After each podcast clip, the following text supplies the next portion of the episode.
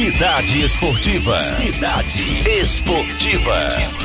Fala, Fábio Lima. Buenas. Boa tarde, boa Tudo tarde, bem? Nádia, boa tarde, Zosmo, Cláudia, Boa Gerê, tarde. todos os ouvintes da Rádio Cidade Gererê Verde. Internacional. Aproveitando a história do coronavírus, eu já chego com a notícia urgente, ainda tô apurando. é, Opa, tá com menos de meia hora essa informação, cancelamento do Grand Prix de Rabat, no Marrocos. que ia ser quando? Ia ser agora, no fim de semana. Também por causa do O coronavírus? Marrocos cancelou todas as competições esportivas e a Federação Internacional de Judô foi comunicada hoje dessa decisão. Acabou de soltar uma nota e e com, com medidas, tá todo mundo sendo pego de surpresa e a informação que eu trago para o ouvinte é que a Sara Menezes estava inscrita para essa competição. Primeira informação para tranquilizar quem pode achar que a Sara está numa área de é, com surto de coronavírus. A Sara não chegou a viajar para o Marrocos. A Sara está em Paris, está treinando na França, é lá onde vive o Loic Pietri, que é o noivo da Sara Menezes, e ela continua treinando no Marrocos. Ela já foi informada da decisão, mas ainda não sabe o que vai acontecer daqui para frente. Isso gera um prejuízo para os atletas tremendo. O Grand Prix é uma das competições, depois do Mundial de Judô e depois do Grande Slam, é a competição que mais soma pontos no ranking mundial. E os atletas só têm até o final de maio para somarem pontos no ranking mundial. Por isso, a Federação Internacional de Judô já anunciou hoje a reabertura de inscrições para um torneio que já estava com inscrições encerradas, que é o Grand Slam de Ekaterimburgo, na Rússia. A Confederação Brasileira de Judô, no primeiro contato, também foi pega de surpresa, mas a informação que me repassaram é que ainda estão analisando o que, que vai ser feito. Além da Sara Menezes, outros 12 judocas estavam inscritos para esse Grand Prix no Marrocos. Então, são judocas que tinham nes- nessa competição, estavam se preparando para essa competição, buscando pontos para o ranking mundial. E a confederação vai analisar o que fazer para não prejudicar esses atletas nessa corrida em busca dos pontos para o ranking mundial. Outra competição vai ser criada? Não. Vai ter que remanejar, vai ter que reorganizar as inscrições dos brasileiros nesses eventos. E, ah, aliás, outra competição não vai ser criada e agora a gente vai ter que ficar com o temor de outras competições serem canceladas, Canceladas. também em virtude desse problema com o coronavírus. A gente já falou aqui do problema envolvendo o badminton. Os atletas do Piauí que estavam eh, em competições na Europa já tiveram torneios cancelados em razão disso. A Suíça tem um torneio de badminton previsto que pode ser cancelado também. Competição de futebol já foi suspensa na Suíça por conta do coronavírus e há um torneio de badminton com piauienses inscritos também e a previsão de disputa deles, na, passando essa semana na outra. Então é um problema que vai afetar o esporte nessa corrida para Tóquio e vira mais um argumento para reforçar o discurso hoje da ministra japonesa que relatou, eh, eh, que sustentou uma defesa de que os Jogos Olímpicos sejam adiados para o final do ano. Eh, há a questão de saúde, né, para se evitar aglomerações, para se evitar um contágio maior de pessoas, em especial as pessoas que estão com maior risco de, de terem, ah, de contraírem e acabarem sendo vítimas fatais do coronavírus, e também a preocupação com a preocupação agora com o que pode acontecer no meio esportivo, porque de repente vai você tem- desaquecer os atletas, né? desaquece os atletas, Além do atrapalha- prejuízo econômico, né, Fábio? Que é fabuloso. Toda a estrutura de um prêmio como esse. Exatamente. E você imagina os atletas que estão em busca ainda de vaga. Os eventos estão acontecendo e vários eventos em várias modalidades sendo cancelados. No judô, no badminton, no ciclismo, competições que estão sendo canceladas por conta de- dessa epidemia, desse surto com coronavírus. Então a gente vai continuar de olho, estou em busca de informações. Se eu receber mais alguma informação ainda no Cidade Verde Notícias, eu trago para o ouvinte da Rádio Cidade Verde. Mas a informação preliminar é essa.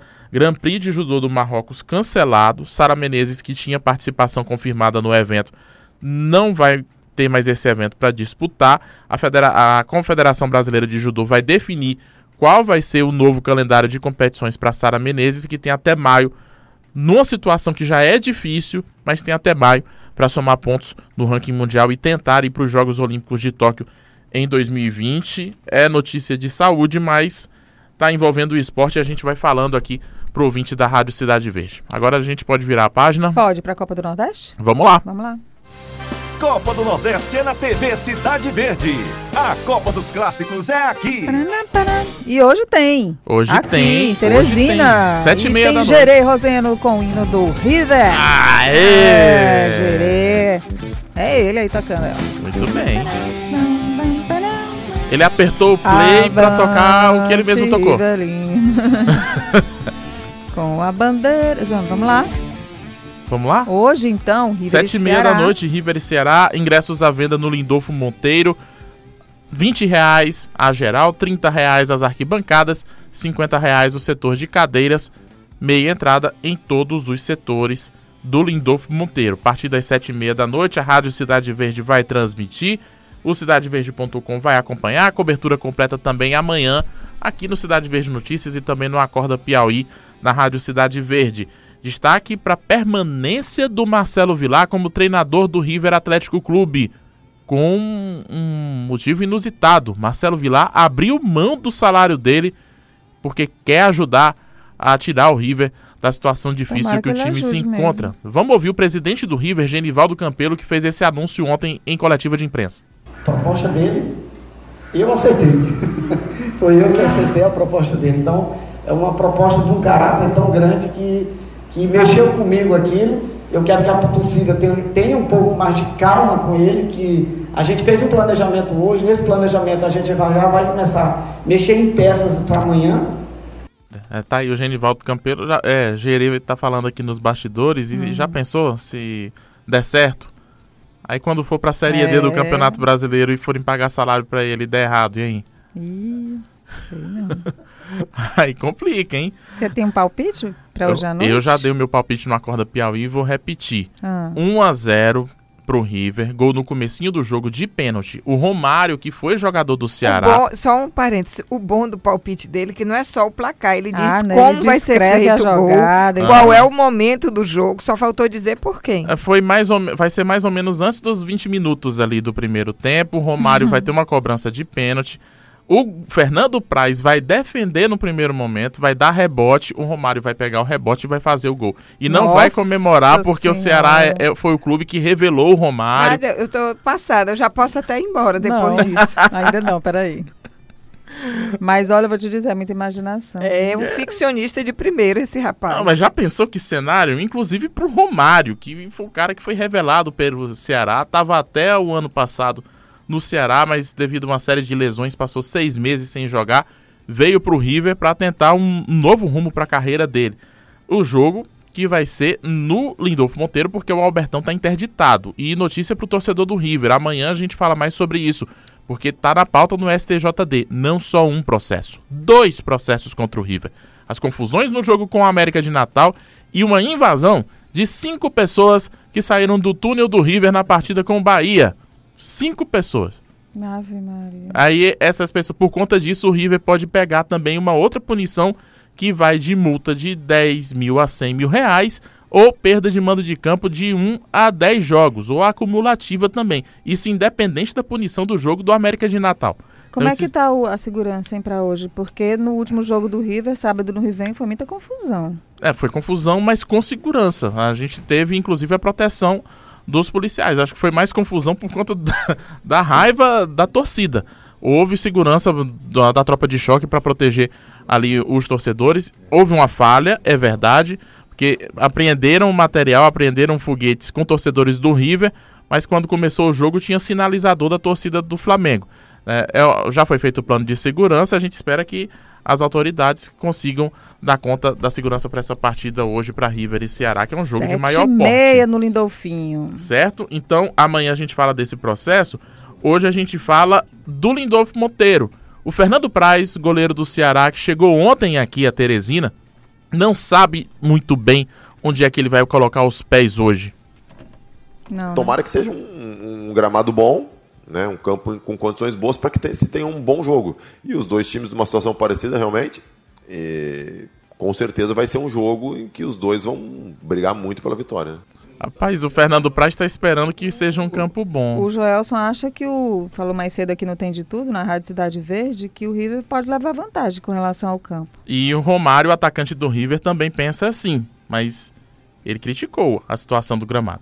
Cara, é, particularmente não muda nada. É, é, é, um jogo que tem que ganhar, um jogo que tem que se impor, é um jogo que, que a gente tem que fazer o possível e impossível para ganhar. Se for no Albertão, no Castelão, no Lindolfo, a gente tem que ganhar. Vocês sentiram alguma diferença em relação ao gramado ou isso não, não afetou vocês? Vocês entraram ali dentro? Difícil. Ixi, isso foi respondeu Quer com a dizer o quê? pergunta definitiva. Isso né? foi depois do Rivengo no último sábado. Então, mas o Romário falou que o Ceará, o River já conhece, o Ceará não. Então, o River pode aproveitar os primeiros minutos enquanto o Ceará se acostuma com essa situação do gramado e surpreender o Ceará e fazer um, algum gol logo no começo da partida. Então, o River tem que aproveitar o campo de alguma forma, mesmo que as condições do campo não sejam as melhores.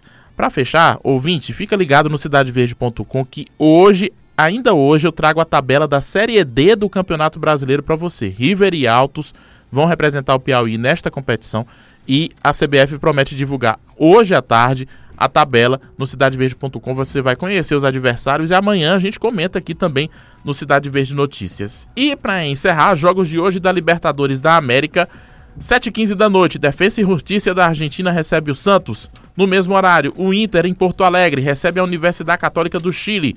9h30 da noite, Atlético Paranaense e Penharol do Uruguai. No mesmo horário, o América de Cali na Colômbia recebe o Grêmio. Brasileiros estreando na fase de grupos da Libertadores. Tem jogos hoje, amanhã e quinta-feira. E amanhã eu volto para a gente falar mais de Copa do Nordeste, de River, de Libertadores, de STJD e de muito mais do esporte no Piauí, no Brasil e no mundo. Bom jogo mais tarde, boa sorte pro Galo, na Toma. cola do Galo, aqui na Cidade Verde, todos os detalhes do jogo no Lindolfo Monteiro hoje. Se você é apoiador, torcedor do River, vai lá dar uma força pro nosso time para melhorar a classificação na Copa do Nordeste. Se o River vencer hoje, conquista três pontos e vai lá para a zona de classificação, lá para cima. Exatamente. Olha aí, sabe de tudo. Presta atenção na- nas aulinhas do tio Dídimo. Obrigada, pa... Pablo. Obrigada, Pablo também. É Obrigada, Mauro coisa. Costa. Tem barba também, só muda o tamanho da cabeça. A sua, né, maior. E eu não torço pro Vasco, não. Não gosto Ah. de sofrer tanto. Nosso Flamengo, tá certo. Obrigada, Fábio Lima.